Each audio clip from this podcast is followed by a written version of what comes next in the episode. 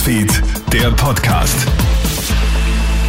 Hallo, einen schönen Samstagabend. Ich bin Clemens Draxler und hier habe ich ein kleines Update aus unserer Nachrichtenredaktion für dich.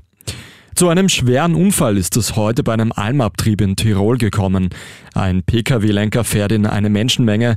Dabei werden zumindest sieben Menschen teilweise schwerst verletzt. Der Pkw ist anschließend an einer Begrenzungsmauer zum Stehen gekommen. Ein technischer Defekt soll schuld an dem Zwischenfall sein. In der Folge waren Rettung, Feuerwehr, Polizei sowie zwei Notarzthubschrauber im Einsatz. Ein Großteil der Kinder wird sich mit Corona anstecken. Das befürchten jetzt britische Expertinnen und Experten. Die Fallzahlen der 5- bis 14-Jährigen sind in Großbritannien stark am Steigen.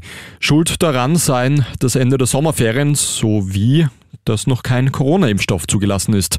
Das Risiko einer schweren Erkrankung ist bei Kindern zwar gering, Virologinnen und Virologen zufolge liegt die Gefahr aber darin, dass sie das Virus verbreiten und etwa an Eltern und Großeltern weitergeben. In Kärnten sind falsche Testzertifikate im Umlauf. Das gibt das Expertengremium des Landes heute bekannt. Die Verwendung von gefälschten Testergebnissen sei strafbar, so die Landesregierung. Das Innenministerium hat diese Woche ja verstärkt Kontrollen angekündigt, um so den falschen 3G-Nachweisen auf die Spur zu kommen. Das Formel 1 Qualifying hat heute die nächste Riesenüberraschung gebracht. Anstatt der hochfavorisierten Mercedes-Piloten steht beim morgigen Rennen McLaren-Fahrer Lando Norris auf der Pole Position.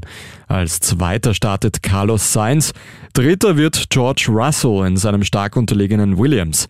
Favorit Lewis Hamilton startet morgen nur von Platz 4.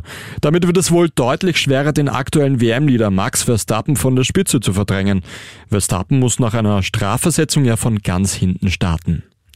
Das war's mit deinem Update für heute aus unserer Nachrichtenredaktion. Den nächsten Podcast, den hörst du dann wieder morgen am Vormittag. Einen schönen Tag wünsche ich noch.